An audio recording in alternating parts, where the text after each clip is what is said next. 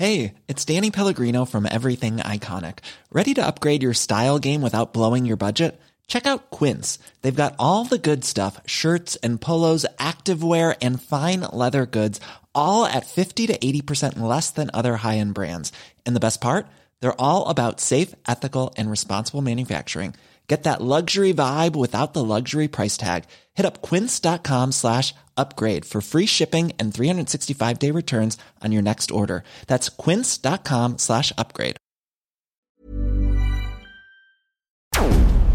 Porque el mundo actual no se entendería sin la economía y los negocios. Acompaña a Mario Maldonado, el columnista de negocios más joven y objetivo del periodismo financiero, en su programa Bitácora de Negocios.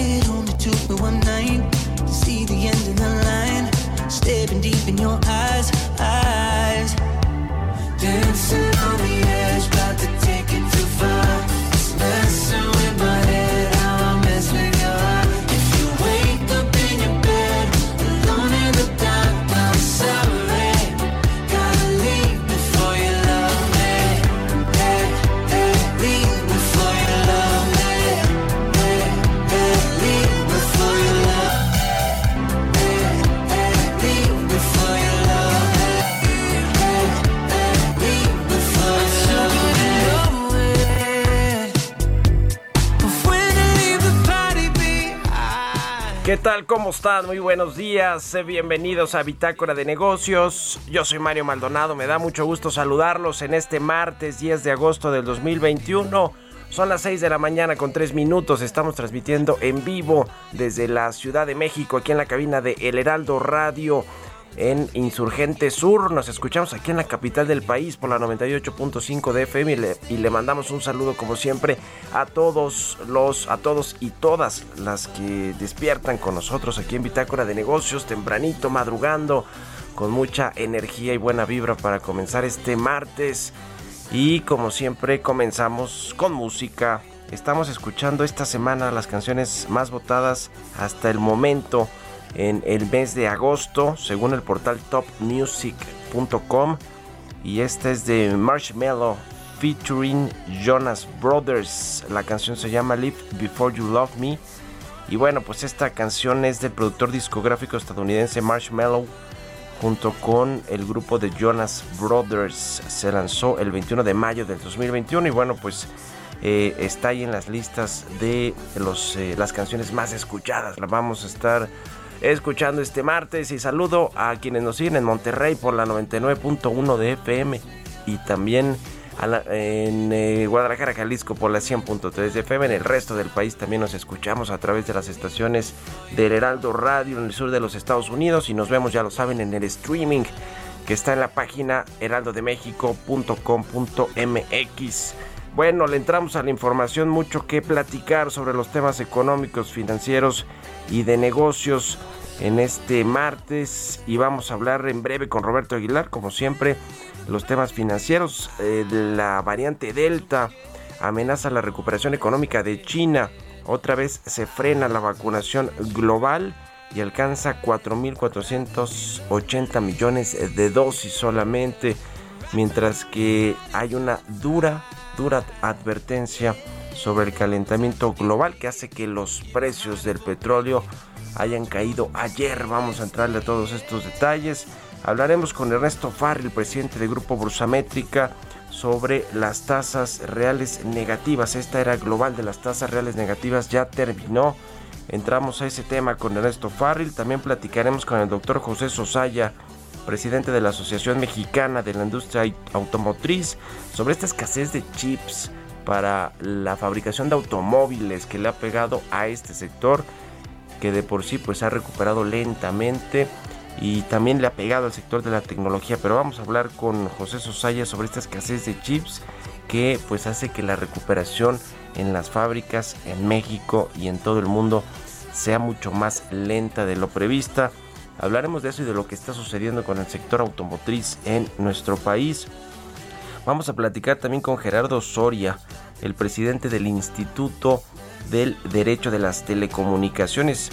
Este organismo, esta entidad publicó un estudio que se llama El impacto de otorgar libertad tarifaria al agente económico preponderante en telecomunicaciones, es decir, América Móvil, que tiene ciertas regulaciones y que más, más bien lo han ido desregulando un poco en algunos estados y eso pues parece que no va en beneficio de bajar esta preponderancia o este poder de mercado que tiene América Móvil, la empresa de Carlos Slim en el sector de las telecomunicaciones. Vamos a entrarle a ese y a otros temas de las revisiones de estas medidas de preponderancia para los dos agentes económicos preponderantes en, en México y cómo está el sector de telecomunicaciones también en la recuperación económica.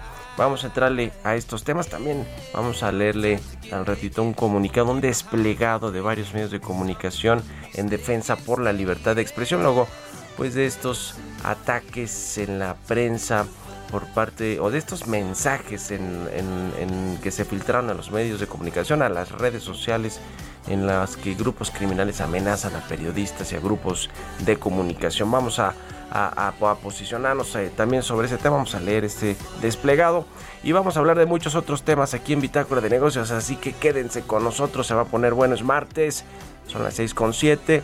Vámonos ahora con el resumen de las noticias más importantes. Para comenzar este día lo tiene Jesús Espinosa.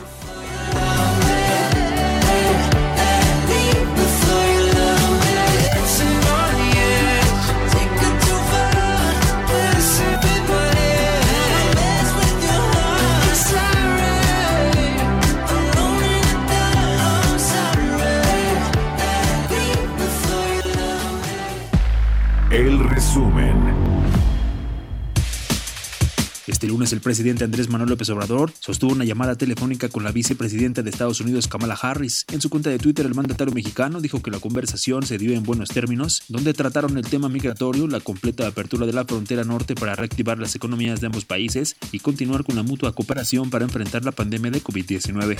Este lunes la Procuraduría Federal del Consumidor felicitó a las empresas gaseras por respetar precios máximos del gas LP, pero también reveló que cuatro estaciones no están cumpliendo. Se trata de Extragas SADC Ecogas, Gas Express Nieto SADCB y GG Gas SADCB. La Comisión Federal de Competencia Económica señaló que las modificaciones recientes al marco legal cambian el paradigma del modelo de competencia en la generación y suministro de energía eléctrica y en consecuencia se afectará al medio ambiente y los mexicanos pagarán electricidad más cara. Organismos privados de la capital aseguraron que frenar las actividades económicas en la Ciudad de México sería catastrófico y llevaría a la quiebra a miles de empresas y se perderían una gran cantidad de empleos. A su vez, Armando Zúñiga, presidente de la Confederación Patronal de la República Mexicana de la Ciudad de México, manifestó que regresar a semáforo rojo pondría en riesgo a miles de unidades económicas que podrían quebrar o cerrar definitivamente. Luego de siete meses de afectaciones por la escasez de semiconductores para vehículos nuevos, la industria automotriz ya no espera que la producción de unidades sea superior a la de 2020. De acuerdo con datos de la Asociación Industria Nacional de Autopartes, al cierre de julio de este año, 1.614.000 autos habían sido afectados por la falta de estos semiconductores. Solamente en dicho mes hubo afectaciones en cerca de 300.000 unidades.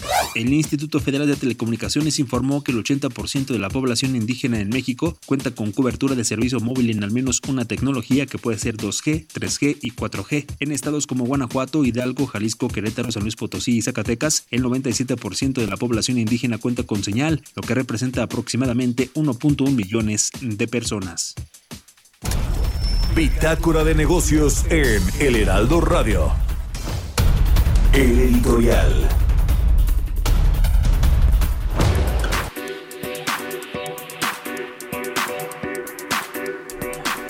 Y bueno, voy a utilizar estos minutos de editorial donde siempre pongo mi punto de vista sobre algún tema relevante en el eh, sector eh, económico, financiero, de negocios o político de interés nacional para leer este eh, parte de este desplegado que se publicó ayer eh, por parte de varios medios de comunicación, los más importantes, diría yo, del país, o algunos de los más importantes, con respecto, le decía, a estos ataques, estos eh, videos filtrados a las redes sociales, a algunos medios en los que pues se ataca eh, frontalmente o se acusa o se amenaza a los periodistas, a los medios de comunicación por parte de organizaciones criminales y eh, se titula En defensa de la libertad de expresión. Los medios de comunicación firmantes, entre los cuales está el Heraldo Media Group, rechazamos de manera enérgica las amenazas de las que han sido objeto compañeras y compañeros de Milenio, de Televisa, del Universal, por parte de grupos criminales inconformes con las coberturas periodísticas sobre el conflicto de Michoacán. En particular, la periodista Susana Uresti recibió vía redes sociales la amenaza directa de un líder criminal, lo que es inaceptable en un estado de derecho como en el que deberíamos vivir. Los grupos que lanzan esta amenaza saben que pueden hacerlo por la impunidad que gozan quienes durante décadas han intimidado a periodistas y a medios de comunicación. En muchas regiones del país, acciones como la vista ayer han sido preámbulo para más ataques o amenazas contra periodistas, convirtiéndolas en virtuales zonas de silencio. Exigimos a las autoridades correspondientes salvaguardar la integridad física de todos los compañeros comprometidos por estas expresiones delincuenciales y exhortamos a echar a andar con carácter de urgente los mecanismos de protección que ampara la ley de tal manera que se proteja a cada uno de ellos. Esperamos del gobierno federal un pronunciamiento condenando los hechos y la garantía de que quienes se expresan con tanta soltura en redes sociales sean aprendidos y llevados a juicio. Estamos convencidos de que la transformación que quiere, que se quiere dar al país, no se puede lograr si la libertad de expresión está amenazada. México es uno de los países más peligrosos para ejercer el periodismo en el mundo, situación que debe ser revertida mediante una acción contundente por parte del Estado mexicano. Son tiempos de garantizar la libertad de expresión y fortalecer la democracia en el país, no debilitarla con estigmatizaciones. Y bueno, yo agregaría muy brevemente que todo esto que sucede, eh, eh, el, el caldo de cultivo para los ataques a los medios, a los periodistas, se da desde la presidencia de la República. El presidente López Obrador con estos ejercicios eh, eh, de, quienes quieren las mentiras, de estigmatizar a los periodistas porque escriben positivo, negativo, neutral, según ellos, según su criterio, según encuestas chafas como las que hace esta empresa, eh, que, que ni me acuerdo ya ni cómo se llama. O sea, ese tipo de ataques desde la presidencia de la República, que son ataques a la libertad de expresión, a los medios, estigmatizan a los medios, los linchan o nos linchan a los periodistas que aparecemos ahí, es caldo de cultivo para que los criminales con la mano en la cintura amenacen a diestra y siniestra a los periodistas. ¿Ustedes qué opinan? Escríbanme en Twitter, arroba Mario Mal y a la cuenta arroba Heraldo de México. Economía y mercados. Roberto Aguilar ya está aquí en la cabina del Heraldo Radio. Mi querido Robert, ¿cómo estás? Buenos días. ¿Qué tal Mario? Me da mucho gusto saludarte a ti y a todos nuestros amigos. Pues fíjate que mucha información el día de hoy. Vamos a empezar con el tema de las bolsas asiáticas que trataban de encontrar un rumbo claro ya que la preocupación por la propagación de la variante Delta del coronavirus y las expectativas de una reducción de estímulos anticipada por parte de la Reserva Federal, pues contrarrestaban los buenos resultados empresariales, mientras que el oro y el petróleo se recuperaban después de fuertes caídas. Los mercados también se mostraron cautelosos a la espera de las cifras de inflación de Estados Unidos que se van a publicar mañana. Y fíjate que ayer Goldman Sachs, JP Morgan y Morgan Stanley recortaron sus previsiones de crecimiento para China después de que las exportaciones se eh, frenaron de forma inesperada y ante la preocupación de que el resurgimiento del coronavirus pueda afectar nuevamente o frenar la actividad económica del gigante asiático. Pues por ejemplo JP Morgan pasó de 9.1 a 8.9% su estimado de crecimiento para todo el año. Y bueno pues también el tema de Goldman Sachs que lo pasó de 8.6 a 8.3 pero la mayoría Mario se enfocaron justamente en el resultado del tercer trimestre. Ahí fue donde sí se dieron bajas significativas de las expectativas de estos grandes bancos de inversión sobre el tema de China. Los casos de coronavirus y las hospitalizaciones en Estados Unidos están en un máximo de seis meses esto justamente impulsados por la rápida propagación de la variante Delta en áreas del país con bajas tasas de vacunación. A nivel nacional, los casos de coronavirus han promediado 100.000 durante tres días consecutivos, 35% más que la semana pasada. Las hospitalizaciones aumentaron 40% y los decesos, un indicador que por cierto es rezagado, registraron un incremento de 18% en la última semana. Y bueno, pues siguiendo justamente con el tema del coronavirus, te, te, comparto que los contagios globales siguen creciendo rápidamente. Ya superamos 203 millones de casos, los decesos ya eh, cercanos en 4.5 millones, en tanto el número de dosis aplicadas se alcanzó 4.480 millones, aunque el promedio diario se volvió a frenar a 41.4 millones de dosis por día. La aplicación equivale ya al 29.2% de la población global y para llegar al 75% se requieren por lo menos seis meses adicionales. Ayer los precios internacionales del petróleo cayeron más de 2%, esto prolongando las fuertes pérdidas de la semana pasada y esto debido al, debido al alza del dólar y al temor de que las restricciones relacionadas con el coronavirus en Asia, especialmente China, puedan frenar la recuperación mundial de la demanda por combustible de este, que es uno de los principales, el principal consumidor de petróleo en el mundo. Pero también, Mario, contribuyó a la baja la grave advertencia de las Naciones Unidas. Ayer platicamos muy rápido sobre esto, de que muchos efectos del calentamiento global, especialmente en los océanos y las zonas polares, son irreversibles para los próximos siglos o milenios. Este reporte dio mucho de qué hablar el día de ayer.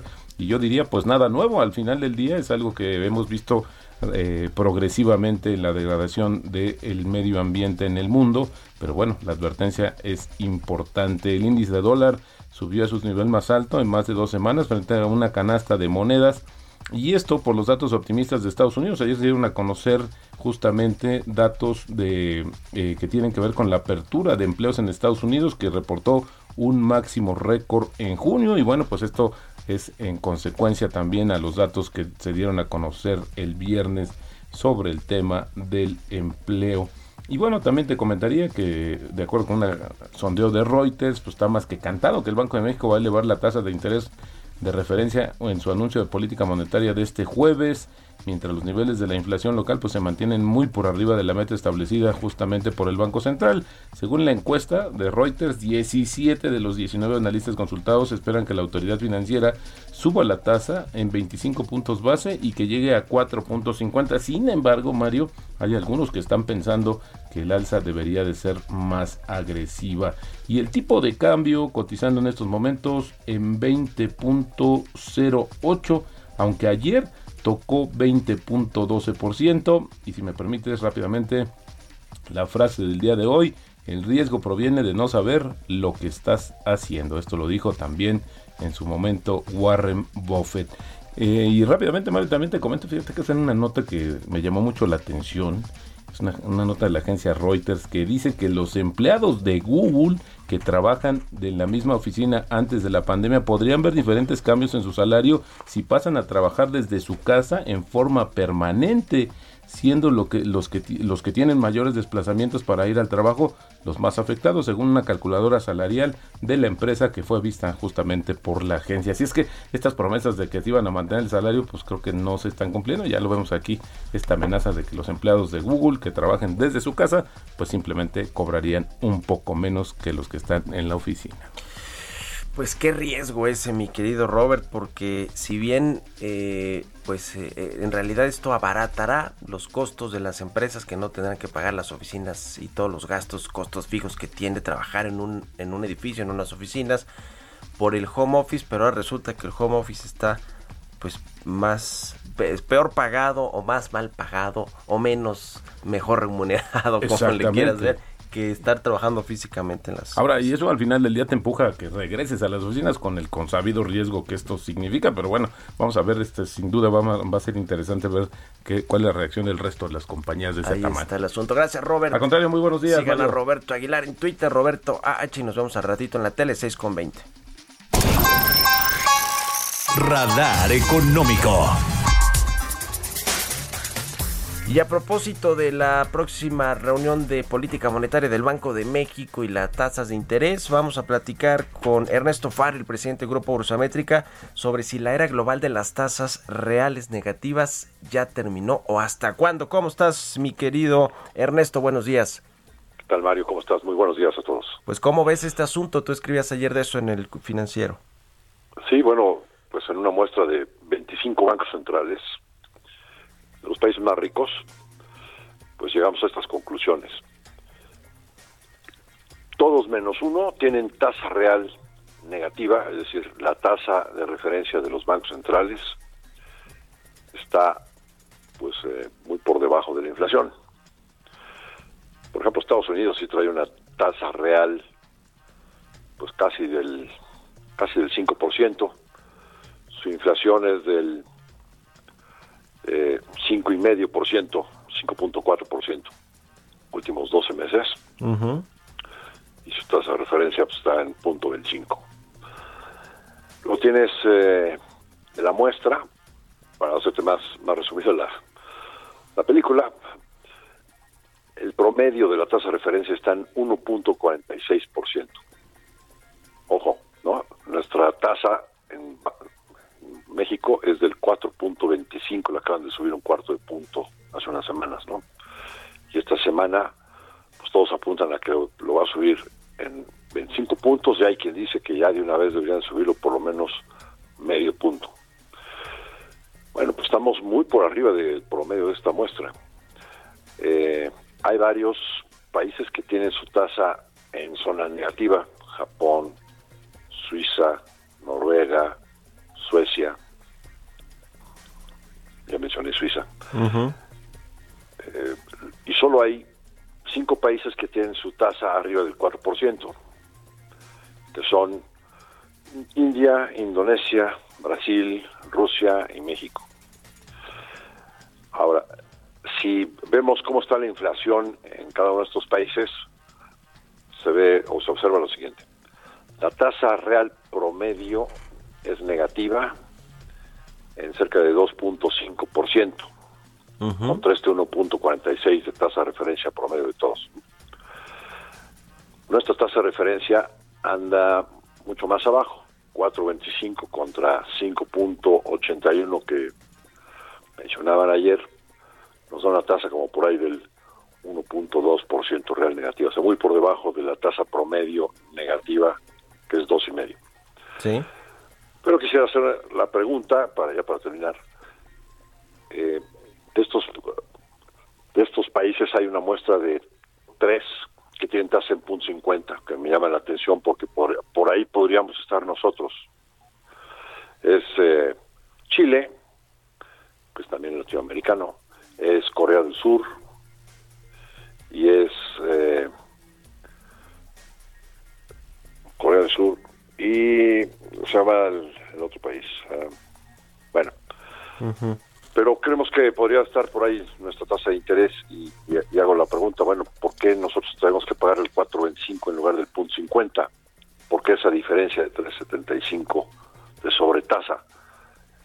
Sí tenemos finanzas públicas sanas, tenemos un superávit primario, es decir, Sí. eh, quitando intereses del 1% del PIB, tenemos una deuda que está abajo del PIB, eh, Sí. abajo del 50% del PIB, Te- estamos ligados al TEMEC, tenemos grado de inversión.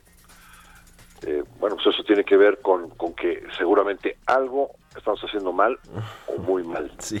El otro Por país lado- es República Checa con la tasa de Checa, 0.5% ándale. anual. Oye, ya nos tenemos que despedir. Tu pronóstico para la reunión de política monetaria de Banco de México, ¿cuánto va a aumentar la tasa? Que seguramente lo van a subir punto del 5%, pero me parece que será su segundo error, Ya. Dado que es una inflación totalmente de oferta la que tenemos Sí. nosotros. Pues ahí está. Importante. Gracias, estimado Ernesto. Vamos a la pausa, regresamos. Continuamos en un momento con la información más relevante del mundo financiero en Bitácora de Negocios con Mario Maldonado. Regresamos. Estamos de vuelta en Bitácora de Negocios con Mario Maldonado. Entrevista.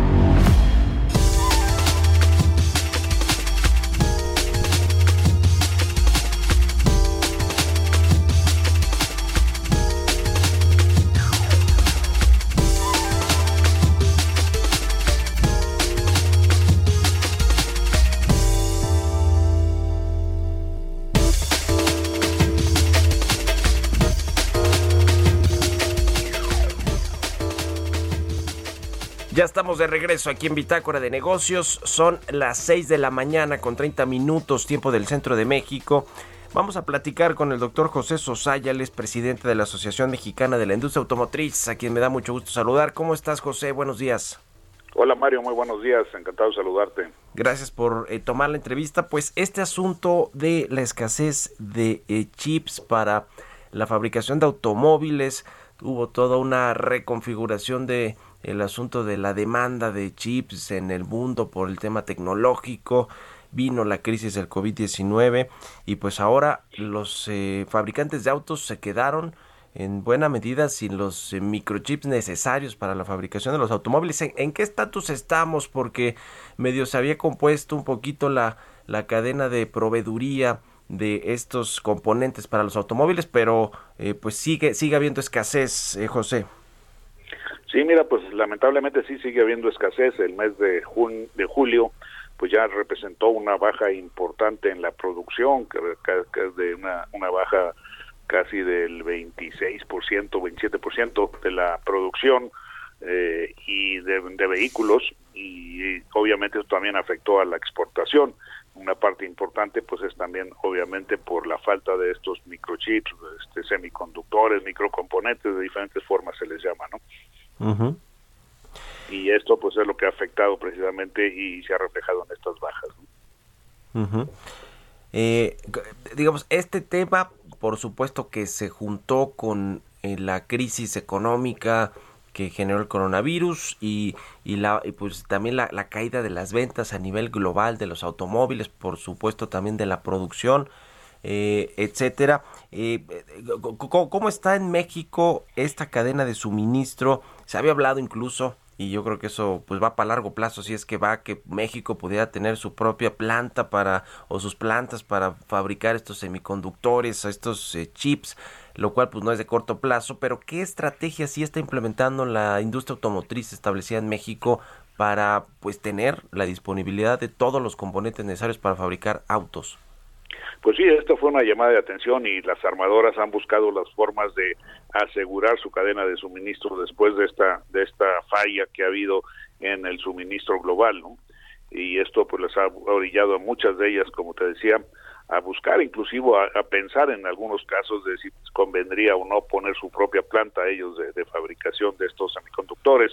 Eh, no sé yo hoy todavía que haya alguna decidido poner una planta lo que sí sé es que México y la Secretaría de Economía principalmente ha estado en búsqueda en el mundo de posibles inversionistas que quisieran montar alguna planta en México para para eh, este para la fabricación de semiconductores, ¿no? Esto, pues te digo, lamentablemente no ha sido la única causa. Como tú sabes, el COVID fue una causa por sí sola muy importante de una reducción importante en, en la producción, exportación y venta de vehículos Después nos empezábamos a componer en enero y en febrero vino la falta de energía y este y otros efectos, eh, efectos externos como ha sido también el tema de los bloqueos en las vías de ferrocarril que están cumpliendo nueve, diez días ahí en Michoacán, que esto también afecta a la cadena de suministro para el sector automotriz, algunos cierres de carreteras también afectan la cadena de suministro, en fin, todo ha pegado lamentablemente en esto que nos ha llevado a tener las bajas que reportamos para el mes de julio. Según los datos de la Asociación de la Industria Nacional de Autopartes, al cierre de julio, 1.614.000 autos habrían sido afectados por la falta de estos semiconductores. Solamente en, eh, en julio fueron afectados cerca de 300.000 unidades. Eh, eh, ¿Dónde está pegando más el, el tema? a los sé que no no me imagino que no tienen los datos desagregados por armadora por marca de, de, las que están siendo más afectadas. Creo que es un efecto general para toda la industria automotriz, no solo de México, sino del mundo. Pero, ¿qué es lo que está afectando más esta producción de autos? Eh, son las producciones para el mercado local que se queda en México y se vende a través de los distribuidores y de, y de las empresas automotrices o el que se va a la exportación. ¿Cómo está afectando todo este asunto en, en la exportación y el mercado interno, José? No, mira, hubo por ahí y esa información que tengo yo que salió a medios, no no la no no es compartida directamente conmigo, sino que yo la vi en los medios eh, que sacaron las las empresas eh, quienes han sido más afectadas, eh, me parece Volkswagen, General Motors, Ford, Honda, Audi, BMW, Mercedes, Nissan ah, y las armadoras que eh, no, por lo menos no redujeron sus volúmenes de, en producción fueron, por ejemplo, este, Kia, Toyota, Mazda, y Estelantis. ¿no? Entonces, esto creo que te revela la, la, fuerza y la importancia de esta, de, esta, de esta cadena de suministro y a qué niveles ha, ha pegado. Y, y, reitero, confiamos nosotros, hemos estado muy optimistas, a lo mejor demasiado, de que para el mes de, para finales de este año quedará resuelto este tema, pero pues no, no, no puedo yo decirlo con toda la certeza. ¿no? de estas eh, marcas armadoras que nos mencionaste, José, eh, las asiáticas son las que tienen entonces menos problema de suministro de estos semiconductores. Pues así salió publicado, no es información nuestra, así salió publicado, eh, no sé de dónde se obtuvieron esta información y, y, eso es lo que lo que aparenta. Lo que sí te puedo decir es que ha pegado a la, al mercado local y a la exportación también. ¿no? A los dos. Eh, sí. Ahora hay otros asuntos, como ya nos decías, eh, la, la, violencia, por supuesto, y los bloqueos de vías férreas para trasladar material que se utiliza en, el, en la fabricación de autos, no sé, el acero y muchos otros. Pero eh, también está este asunto por el otro lado en México que tiene que ver ya más con el con el mercado interno, la venta de autos en el país, de autos nuevos, pues es esta intención de eh, que se legalicen los autos chocolate, los llamados autos chocolate que vienen de Estados Unidos, ¿no? Es decir, se junta todo.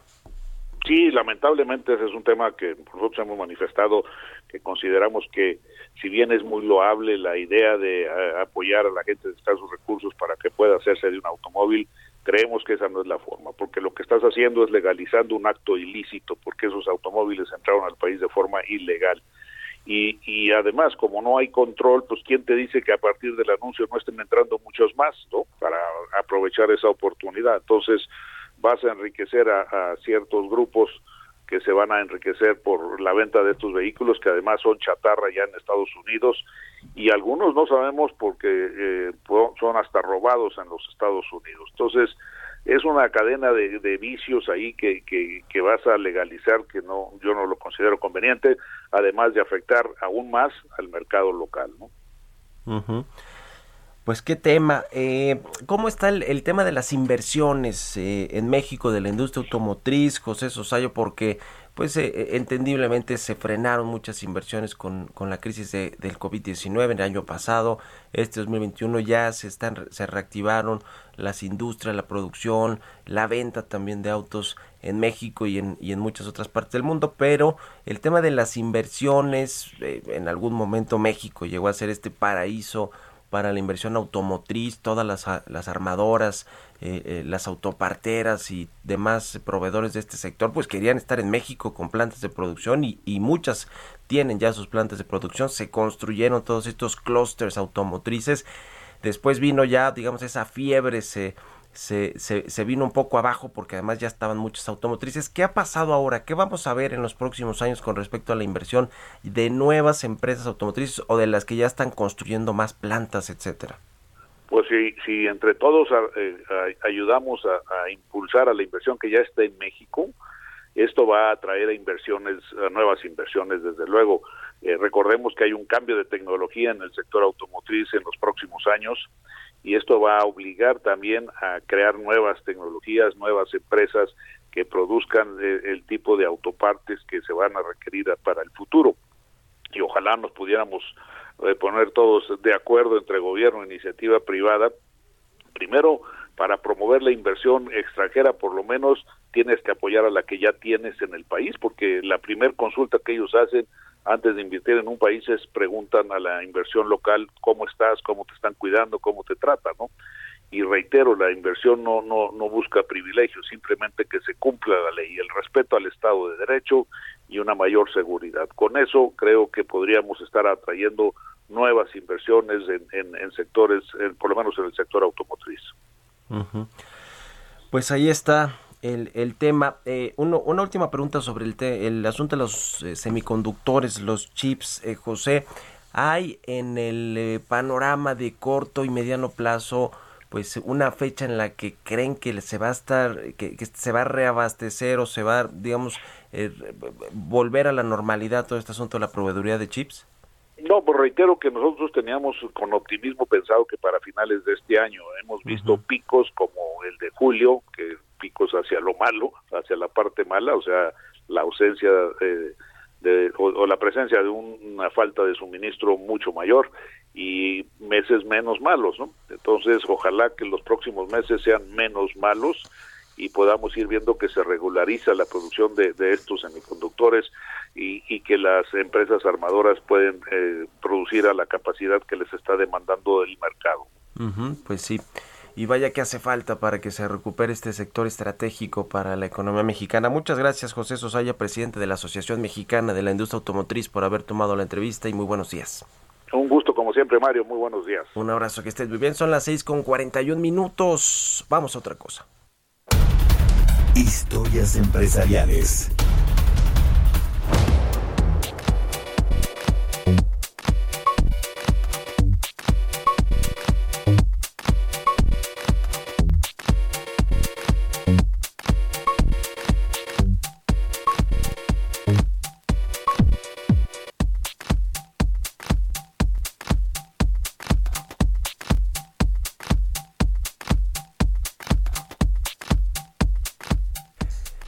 Y bueno, pues vamos a entrarle ahora al fútbol, al tema financiero del fútbol. Fíjese que, que, también ya parece ser que ahora sí está confirmándose la noticia de que Lionel Messi, después de dejar el Barcelona, pues iría al Paris Saint Germain, al PSG de la liga francesa.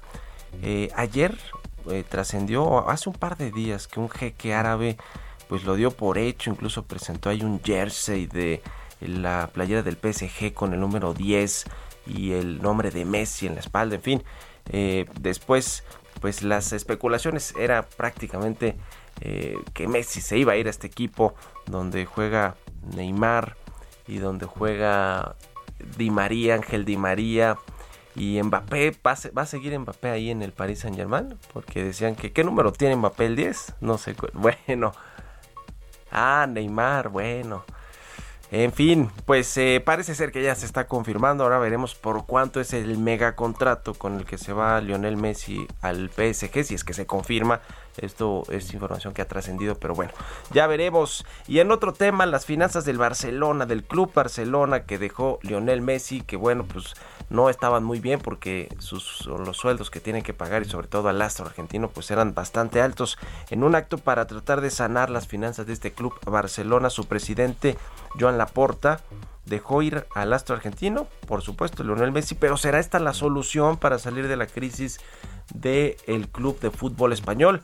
Nos cuenta Giovanna Torres en la siguiente pieza. El adiós del mejor jugador en la historia del Club de Fútbol Barcelona de España llegó. La semana pasada el mundo del deporte más popular del planeta se estremeció con la noticia de que Leo Messi dejaba al club, noticia que tal vez muchos pensaban que nunca llegaría. Di todo siempre por esta por este club, por esta camiseta, desde el primer día que llegué hasta, hasta el último y la verdad que me voy más que, más que conforme. Sin duda habrá un antes y un después de Messi en el Barcelona y se note demasiado en la cancha, pero también hay otros problemas para el Barca, sus finanzas.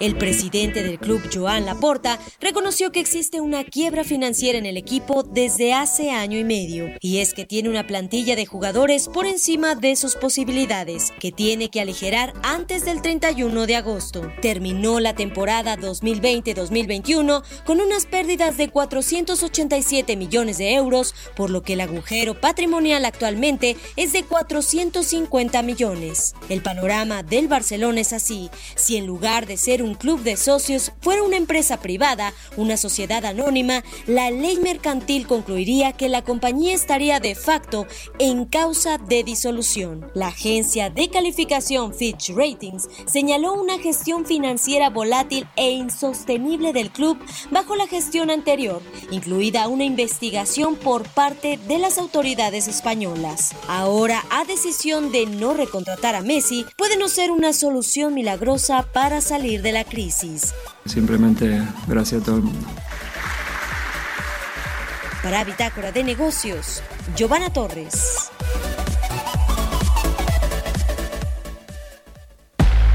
Entrevista.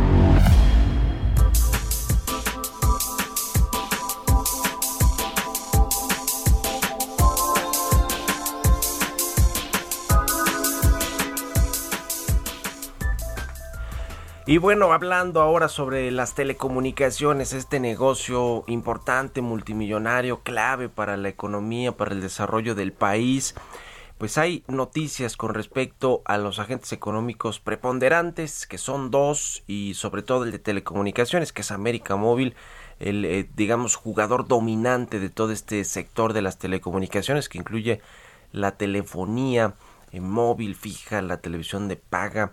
En fin, la semana pasada el Instituto Federal de Telecomunicaciones ya conocer que su pleno pues resolvió permitirle a Telmex o América Móvil la libertad tarifaria en algunos municipios, 52 municipios de uno de los servicios mayoristas que, eh, eh, pues ofrece este, este grupo de Carlos Slim y pues eh, hay análisis muy técnicos y, y, académicos también sobre el impacto que esto tiene eh, para América Móvil, pero también para todo el mercado de telecomunicaciones. Y para hablar de esto me da mucho gusto saludar a Gerardo Soria, el presidente del Instituto del Derecho de las Telecomunicaciones. ¿Cómo estás Gerardo? Muy buenos días.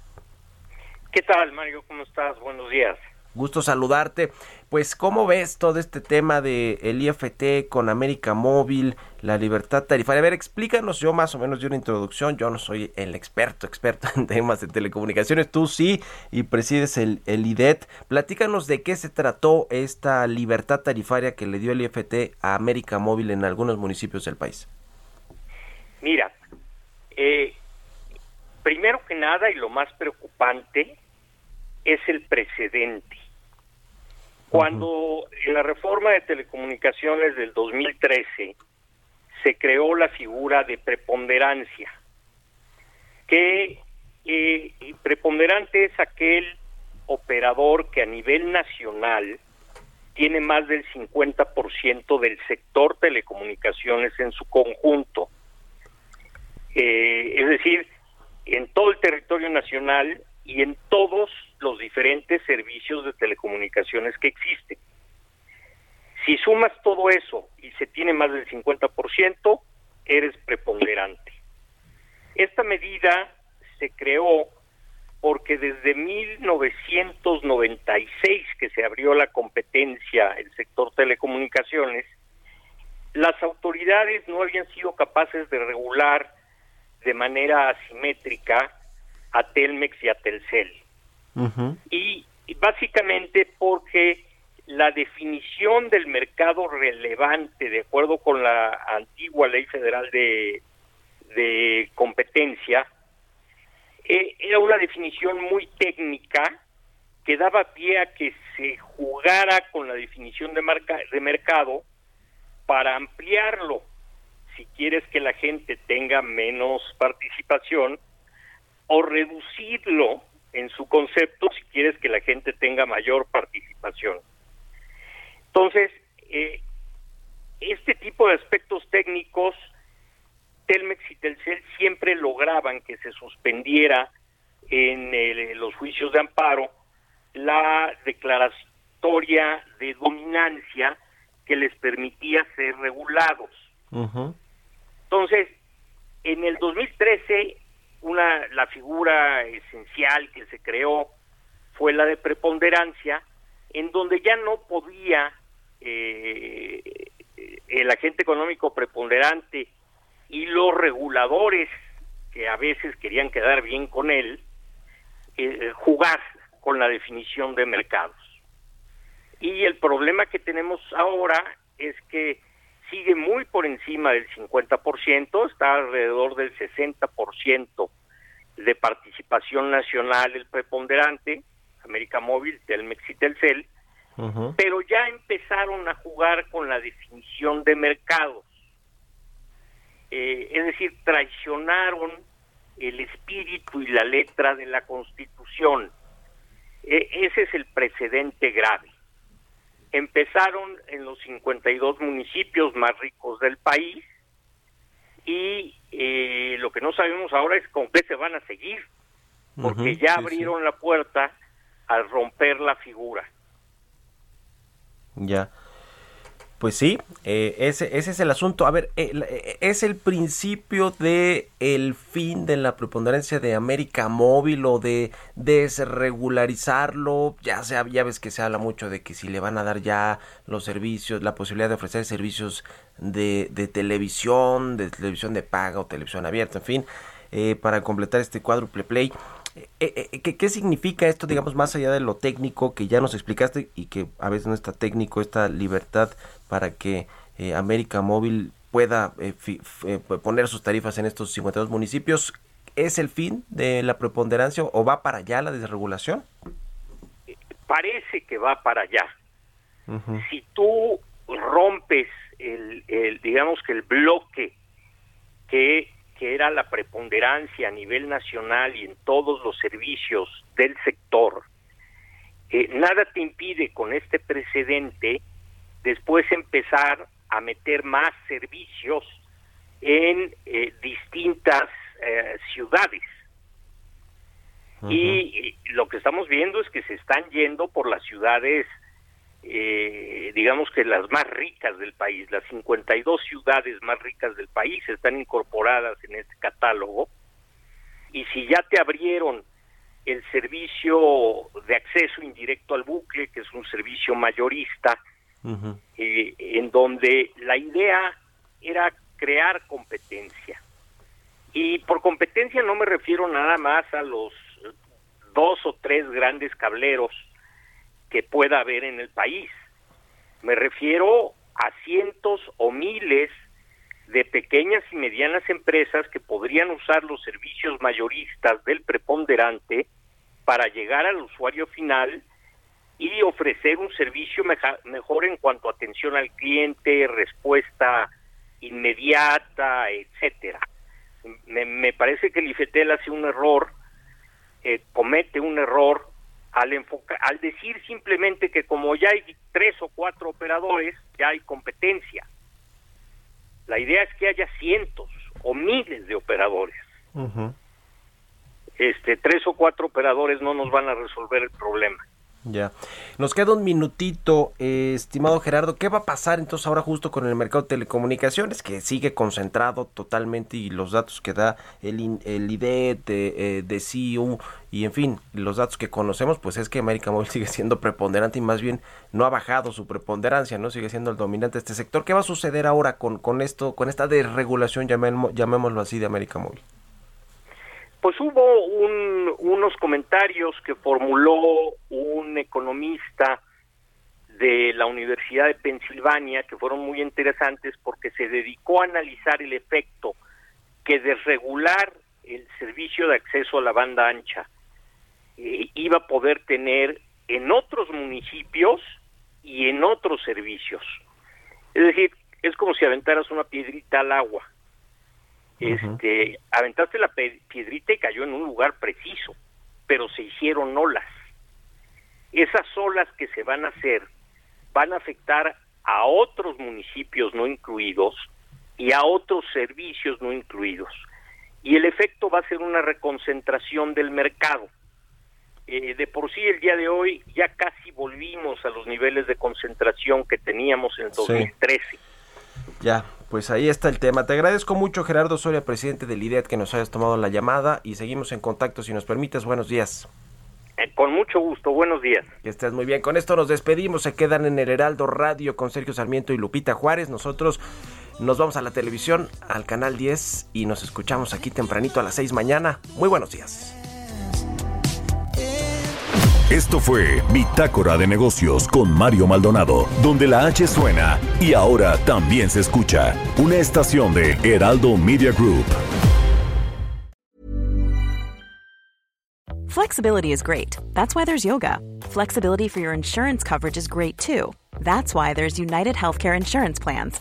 Underwritten by Golden Rule Insurance Company, United Healthcare Insurance Plans offer flexible, budget friendly coverage for medical, vision, dental, and more. One of these plans may be right for you if you're, say, between jobs, coming off your parents' plan, turning a side hustle into a full hustle, or even missed open enrollment. Want more flexibility? Find out more about United Healthcare Insurance Plans at uh1.com.